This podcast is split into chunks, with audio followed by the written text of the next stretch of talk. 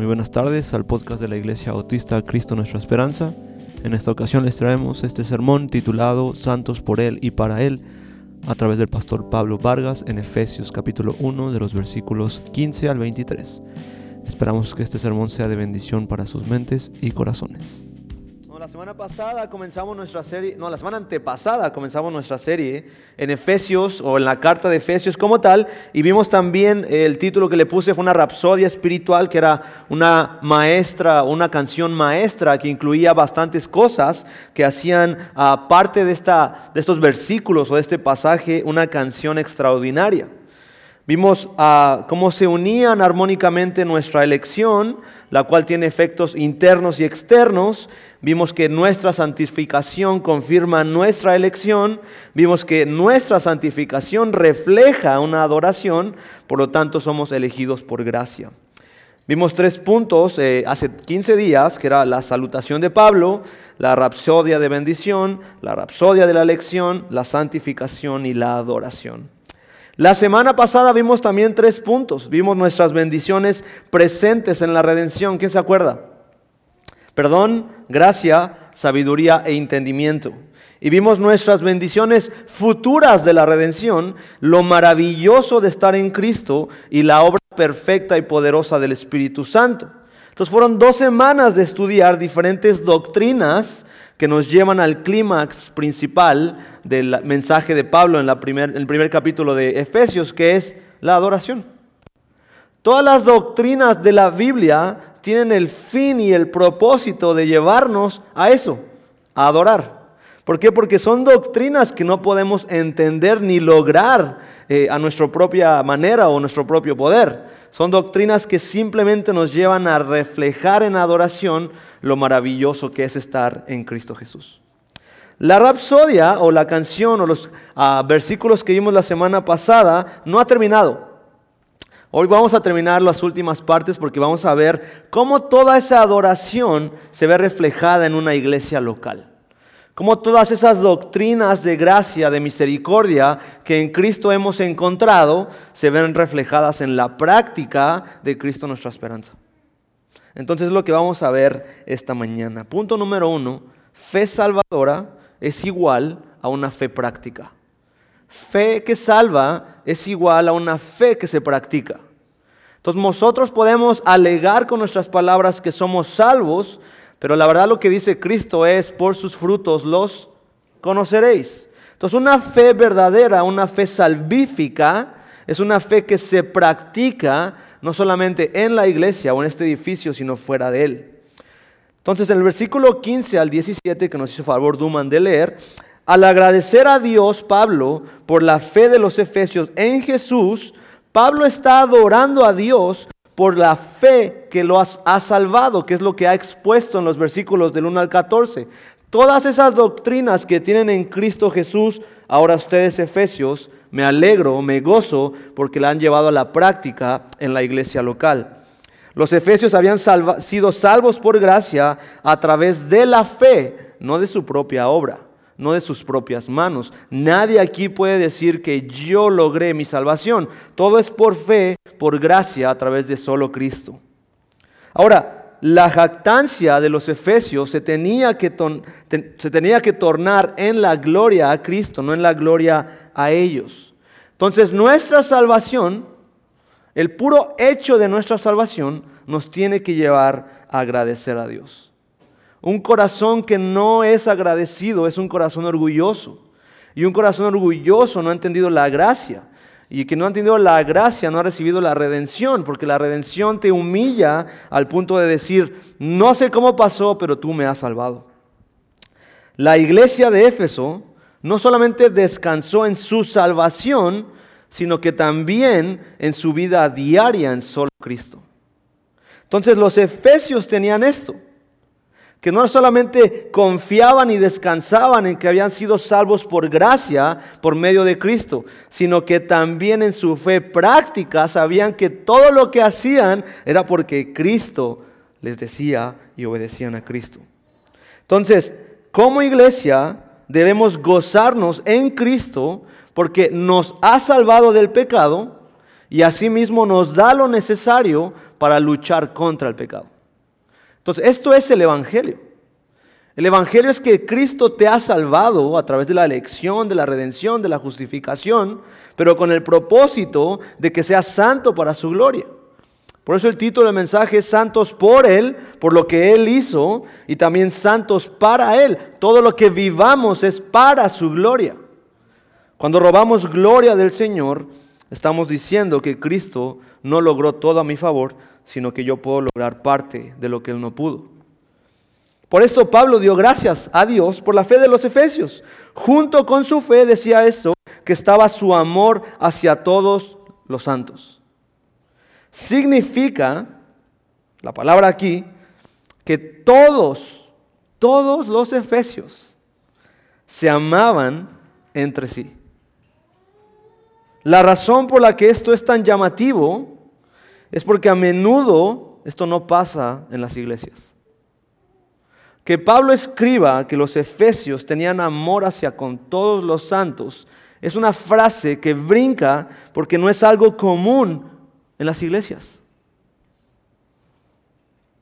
Tenemos suficiente religión para hacernos odiar, pero no la suficiente para hacernos amarnos unos a otros.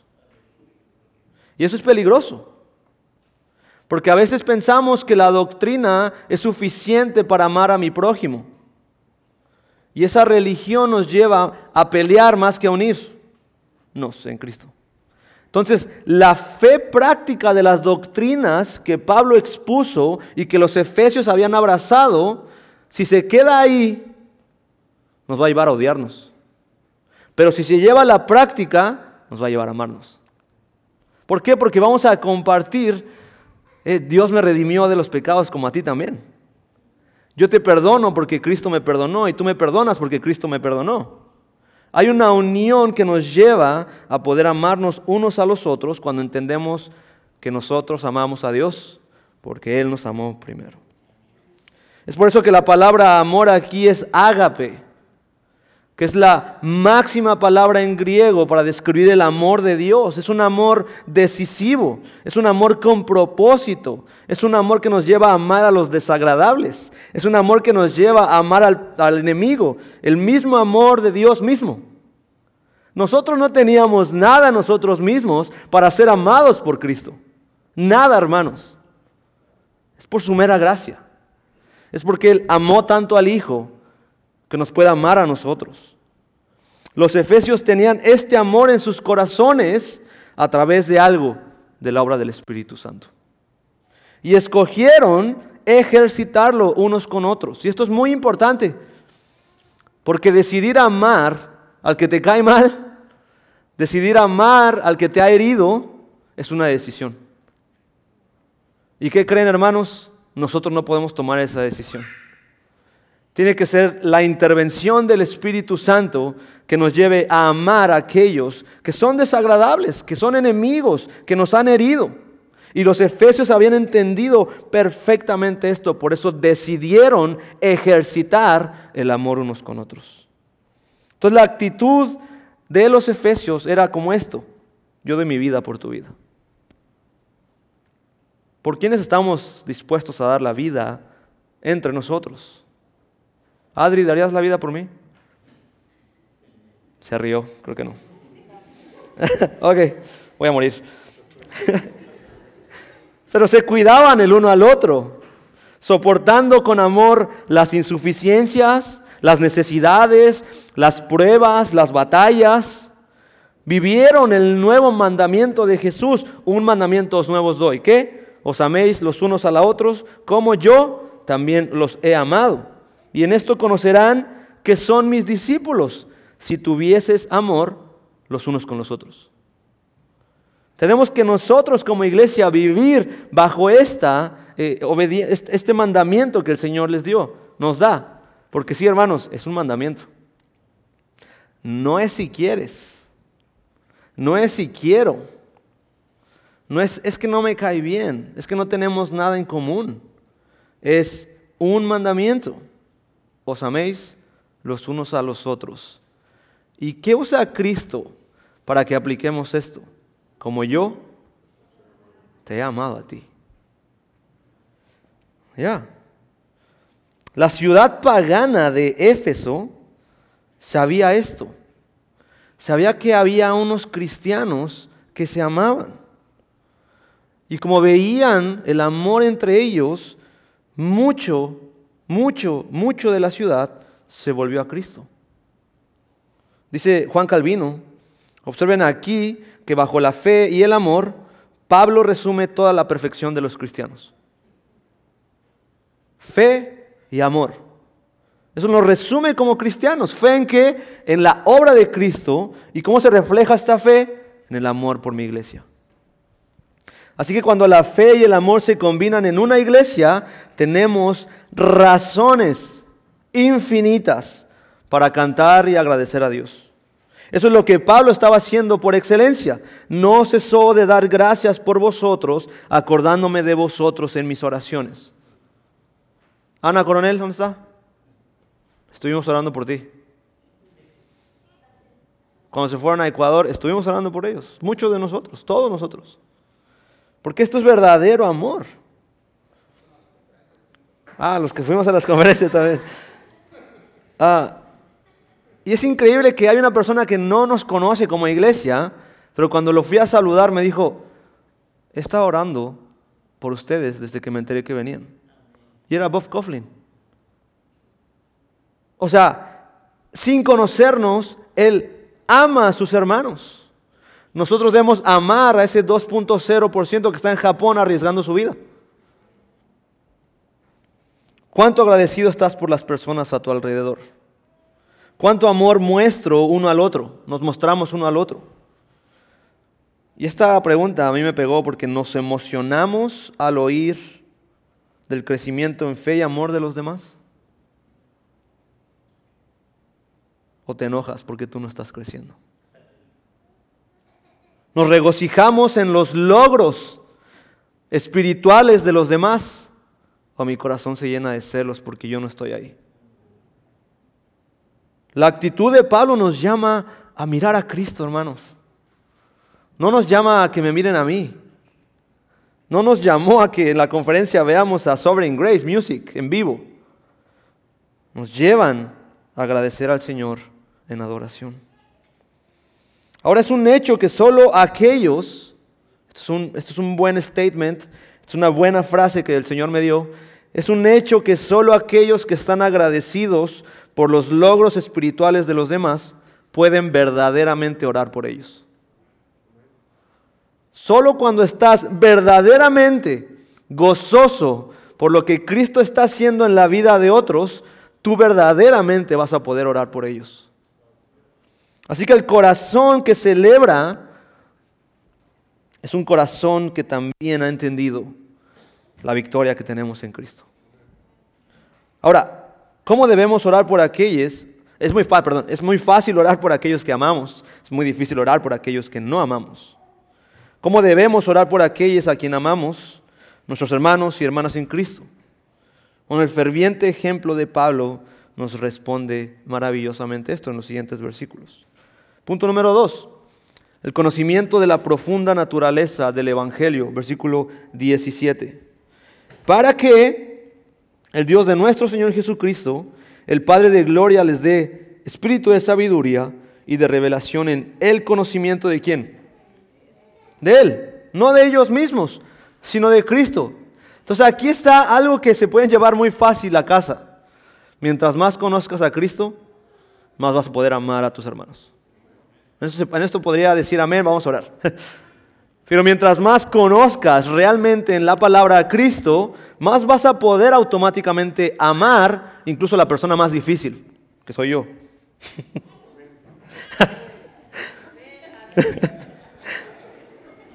Amén. Pablo ora para que los efesios desarrollen un profundo conocimiento de Cristo. Conocer a Cristo es una de las formas en el Nuevo Testamento que describe la fe real.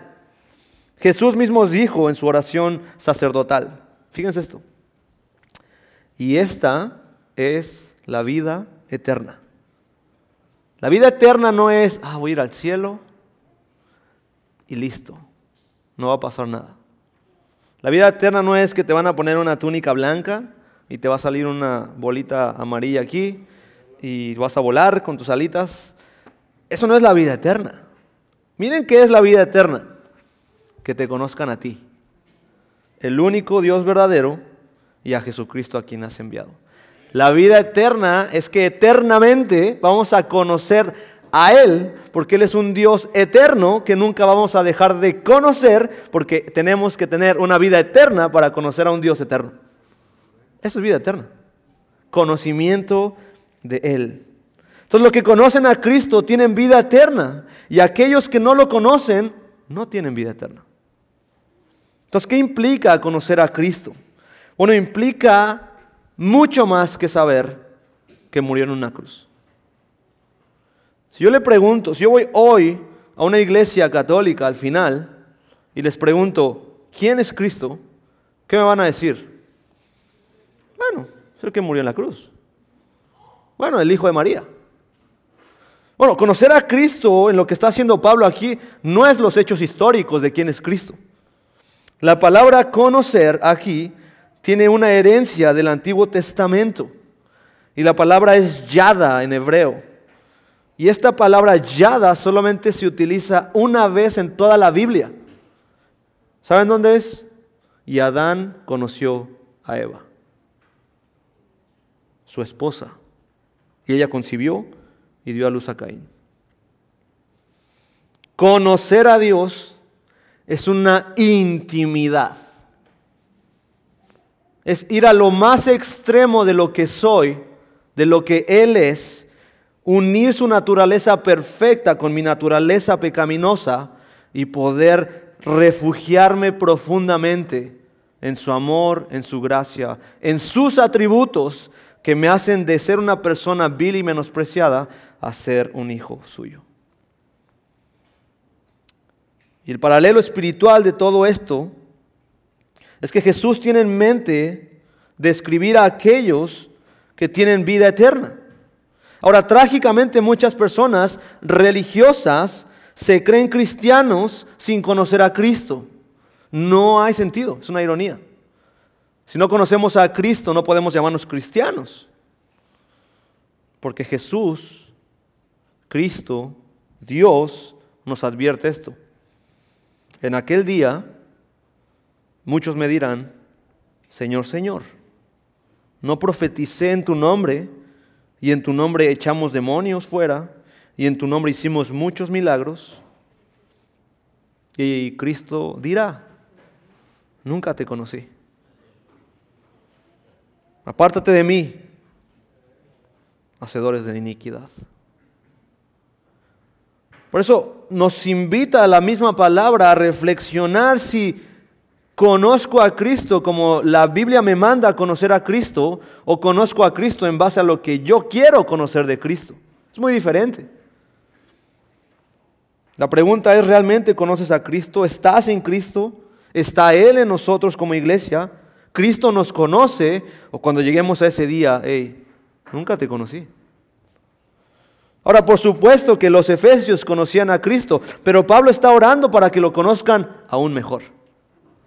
Y esa es nuestra oración hoy con ustedes, tanto para nosotros como iglesia, como para nosotros como líderes, como para cada cristiano, que ya hemos conocido a Cristo en el Evangelio, pero estamos orando para que lo conozcamos aún más. Entonces la palabra griega para conocimiento personal, no, sé si han escuchado esas terapias ah, o han ido a, a esas cosas de psicología, la palabra es gnosis, conocimiento es gnosis. Lo que hace la diferencia aquí, por eso me gusta mucho estudiar, es que hay una preposición que se llama epi. Entonces se une la palabra epignosis. Entonces cuando unimos estas dos palabras en griego, esto sí es un conocimiento profundo, real y completo. Y viene de la guerra. Esta palabra viene de que cuando alguien agarraba una espada y traspasaba al enemigo, esa palabra se le llama epignosis, que llegaba a lo más profundo de la persona. Entonces nuestro conocimiento de Cristo tiene que llevar a lo más profundo de nosotros. Aparte porque no podemos esconderle nada al Señor. Podemos escondernos cosas uno de los otros, pero no podemos esconder absolutamente nada del Señor. Por eso debemos anhelar conocerlo aún más. Por eso Pablo quiere que sus amados efesios, tan llenos de fe, tan llenos de amor, crezcan cada vez en el conocimiento de Cristo. Ah, bueno, Marco fue conmigo y fuimos a Together for the Gospel y ¿te acuerdas que predicó el afroamericano con trenzas? Muy buena predicación. Recuerda a Cristo y acabó toda la gente aplaudió y fue una predicación que yo me quedé como, ya nadie puede superar a este man en las próximas predicaciones. Pero faltaba uno. faltaba John Piper. y John Piper agarró la predicación del Señor y, no, no lo hizo mal. Pero el chico dijo, recordemos nuestro primer amor. Eso fue como su statement final. Recordemos nuestro primer amor. Recordemos nuestro primer amor. Recuerda a Cristo. Recuerda a Cristo. Cuando estés en dificultad, recuerda tu primer amor. Vuelve a tu primer amor. Y Piper dijo algo que a mí me impactó. Me dijo, yo no quiero regresar a mi primer amor. Porque me implica empezar de cero. Hermanos, si ustedes ya han conocido a su primer amor, conózcanlo aún mejor. Ese es el punto. Que si ya ha sido conocido por la gloria del Evangelio, por el amor y la gracia y la misericordia de Cristo, que tu primer motivo no sea empezar de cero, sino conocer a tu Salvador aún mejor. La gran necesidad de cualquier iglesia, sea saludable o no, es conocer a Cristo. No son actividades, no son viajes, es conocimiento de Cristo, profundo, completo. Esa es la clave para el cristiano. Debemos leer las escrituras para conocerlo más. Debemos escuchar la predicación para conocerlo más. Debemos orar por la iglesia y por nosotros mismos para conocerlo más. Debemos notar antes de pasar a los siguientes versículos que Pablo ora para que el Espíritu haga esto. La alabanza, la ofrenda, la predicación, los grupos pequeños, todo tiene el propósito de que conozcamos juntos a nuestro Salvador. Ahora, el conocimiento profundo de Cristo solo puede venir a través del Espíritu Santo. ¿Les ha pasado que, perdón, les ha pasado que leen las escrituras y no entienden? ¿Quién le ha pasado? A ver, la mano, sin miedo. Oh, wow, súper. ¿Qué dices, Pablo? Pero es que lo leí, no entendí nada, o sea, me aburrí. bueno, es porque el Espíritu Santo es el que revela la escritura. El conocimiento de Cristo viene cuando el Espíritu Santo te ministra el conocimiento. Dice en, Corintios 2, 10 y 11, porque el Espíritu lo escudriña todo hasta lo más profundo de Dios. Nadie comprende los pensamientos de Dios sino solo el Espíritu Santo. Entonces, ¿qué debemos hacer? Bueno, Espíritu Santo, te pido que me reveles en las Escrituras la gloria del Evangelio. Debemos orar al Espíritu Santo, debemos pedirle un mejor conocimiento de Cristo.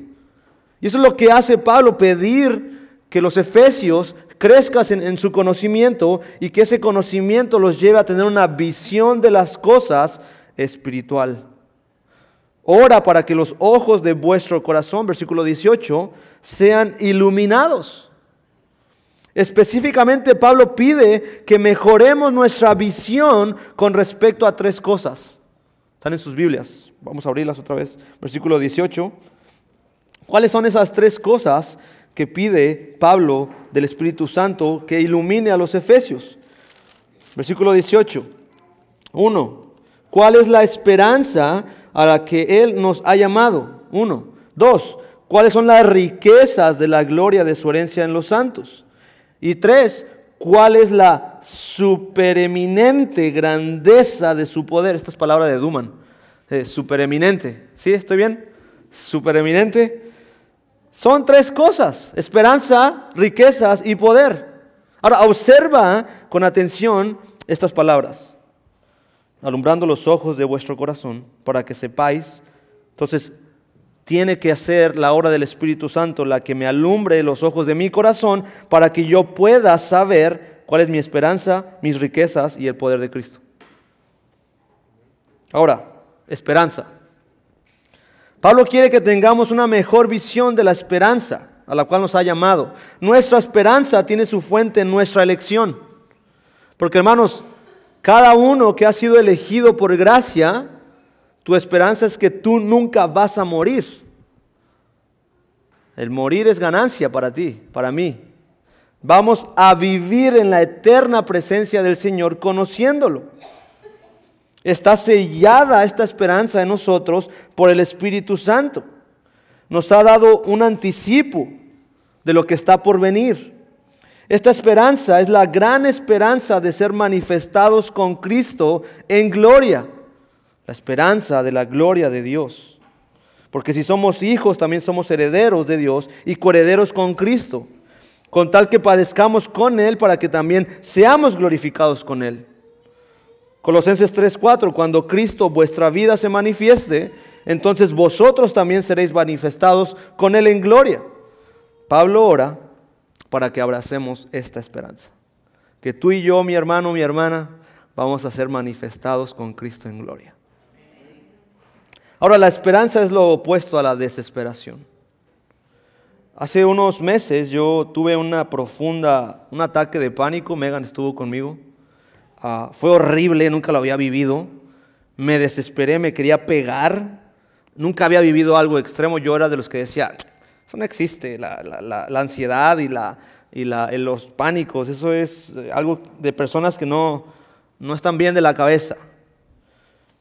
Pero lo que me refugió fue la esperanza en medio de la desesperación. Yo no sé si ahorita tú estés pasando por algo difícil, yo no sé si algún familiar o tú mismo estés pasando por algo que no controles, pero tienes esperanza de que vas a ser manifestado con Cristo en gloria. Tienes esperanza de que si tienes alguna enfermedad, tú vas a ser manifestado con Cristo en gloria. Que si el pecado te acecha, que, que no, puedes, no puedes librarte de, las ramas del pecado, tu esperanza es que vas a ser manifestado en Cristo en gloria. Vamos a pararnos con Cristo en la conferencia de prensa del final del universo. Nos vamos a tomar la fotografía con Él porque nos vamos a parecer a Él. Amados, ahora somos hijos de Dios. Y aún no se ha manifestado lo que hemos de ser, pero sabemos que cuando Él se manifieste, seremos semejantes a Él porque le veremos tal como es. Riquezas. Pablo ora para que nuestros ojos sean abiertos en cuanto a las riquezas gloriosas para la herencia de los santos. Lo que quiere que veamos Pablo son las riquezas de Dios. Dice un teólogo que se llama Bruce, que Pablo ora aquí para que sus lectores aprecien el valor que Dios les da en su plan para lograr un propósito eterno a través de ellos como los primeros frutos del universo reconciliándose en el futuro, para que sus vidas puedan ser de acuerdo con el alto llamamiento y que puedan aceptar con agradecida humildad la gracia y la gloria que se derramaron sobre ellos. ¿Qué más riquezas, hermanos, que Cristo? No hay. Podemos quedarnos pobres económicamente. Podemos tener las peores enfermedades. Podemos estar en la peor persecución. Pero cuando Cristo es mi mayor riqueza, voy a seguir adelante.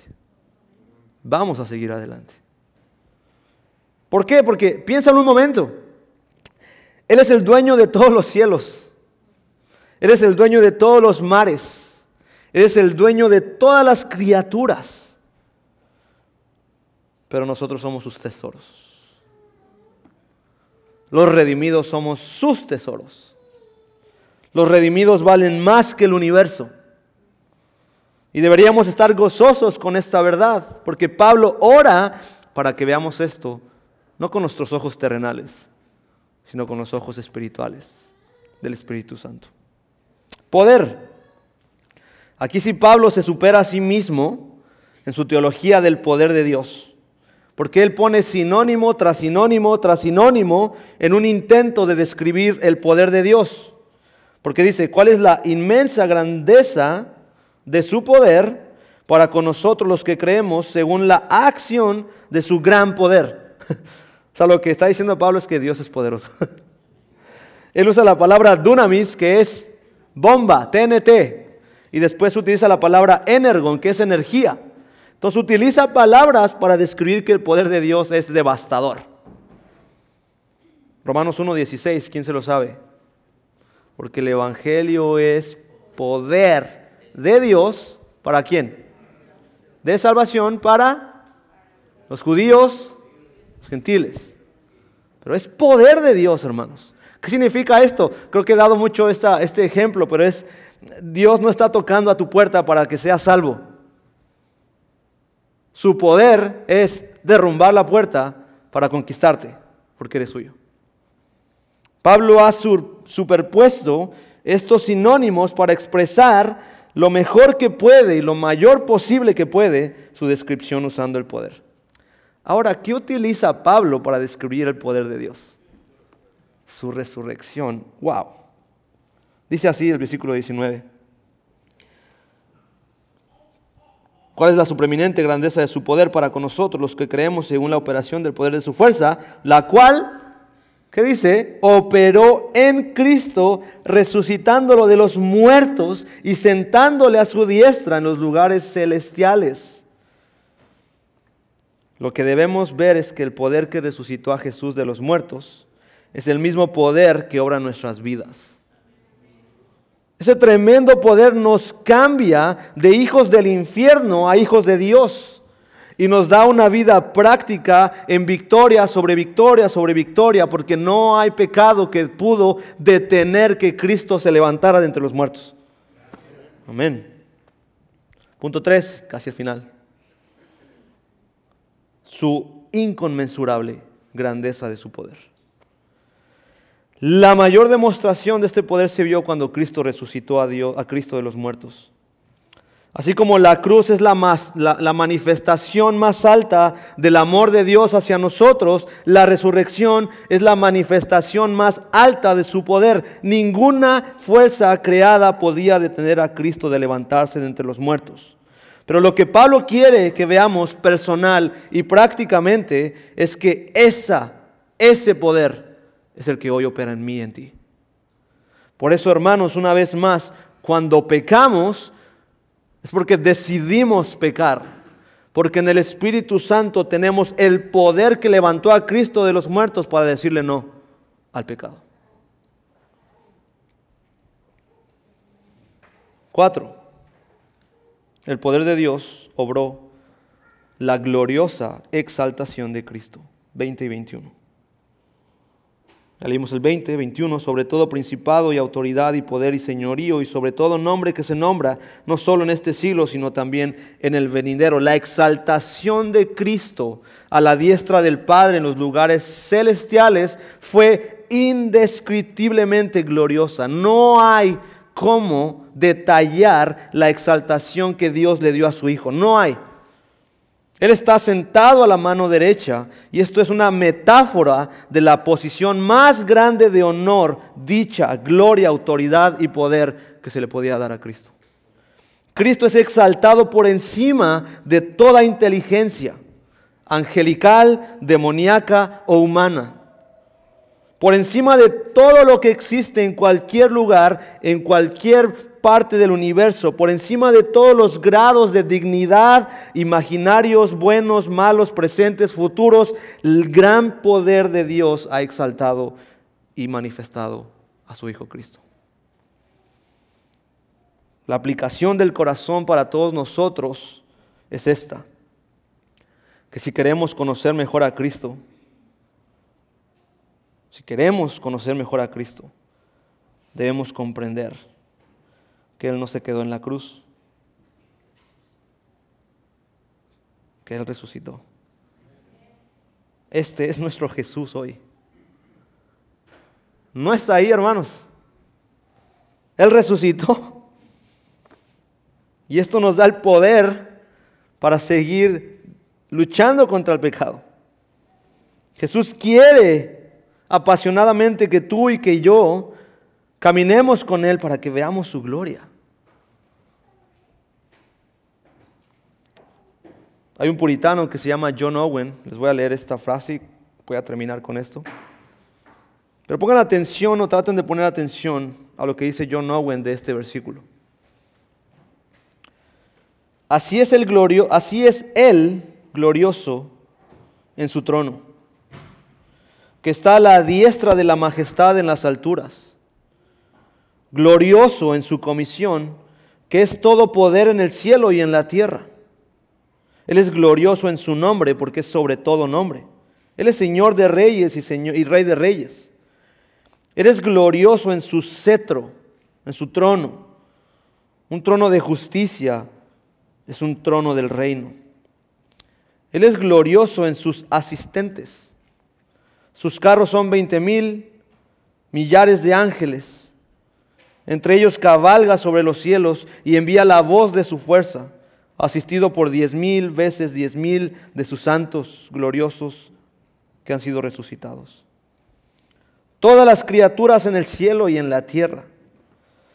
No hay nada que no esté sujeto a su gloria glorioso en su modo de gobernar y glorioso en su modo de administrar su reino, glorioso en su dulzura, glorioso en su eficacia, glorioso en su poder, glorioso en su paciencia, glorioso en su santidad, glorioso en su justicia, glorioso en su gracia para con sus elegidos, glorioso en su santidad, glorioso en su terror glorioso en su venganza, glorioso en la destrucción de los impíos, glorioso en la disciplina de aquellos que desafían su, santidad, glorioso contra los ángeles rebeldes y contra los hombres rebeldes, glorioso en la culminación de su reino, glorioso en su segunda venida, cuando toda rodilla se doble ante él.